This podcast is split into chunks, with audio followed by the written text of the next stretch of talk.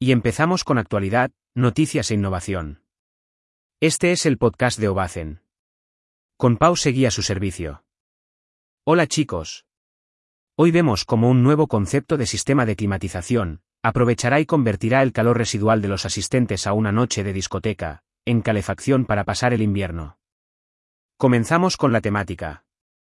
Pocas veces se habla de nuevos conceptos en el campo de la climatización de locales y naves, o mejor dicho, de nuevas ideas de captar calor para producir energía.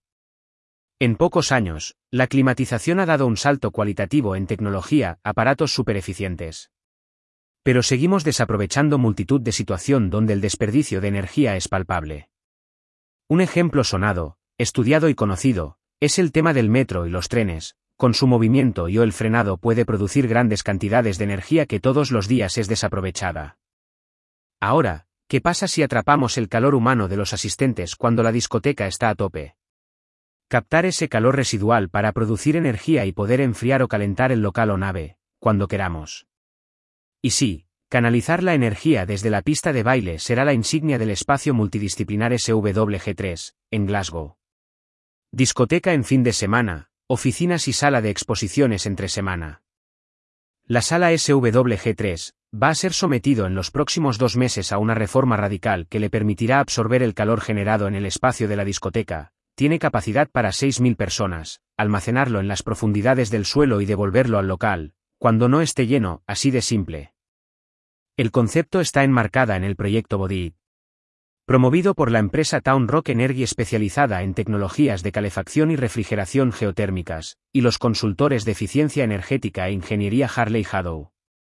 El objetivo del proyecto es cubrir la demanda de calefacción y refrigeración del edificio SWG3 con bombas de calor acopladas al suelo, para capturar y almacenar el calor residual que producen los asistentes el fin de semana, y extraerlo del suelo, para calentar el lugar, entre semana.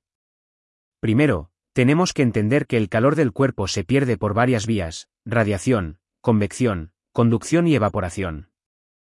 En segundo, lo tradicional en una bomba de calor geotermia es perforar el suelo donde se insertan unos serpentines. Unos tubos largos llenos de líquido que actúan como conducto entre la temperatura relativamente constante de 50 grados de las rocas del suelo y la calefacción, la ventilación y el aire acondicionado de un edificio. La temperatura estable del interior de la Tierra puede ser literalmente canalizada para equilibrar las fluctuaciones de temperatura durante el invierno o el verano. La idea de Town Rock Energy va un poco más lejos. Utilizando tecnología existente, con colectores de aire en el techo del local. Aspirarán el aire caliente expulsado por los asistentes para trasladarlo al suelo. En el suelo, habrá 17 enormes agujeros, cada uno de ellos perforado en la Tierra entre 150 y 200 metros.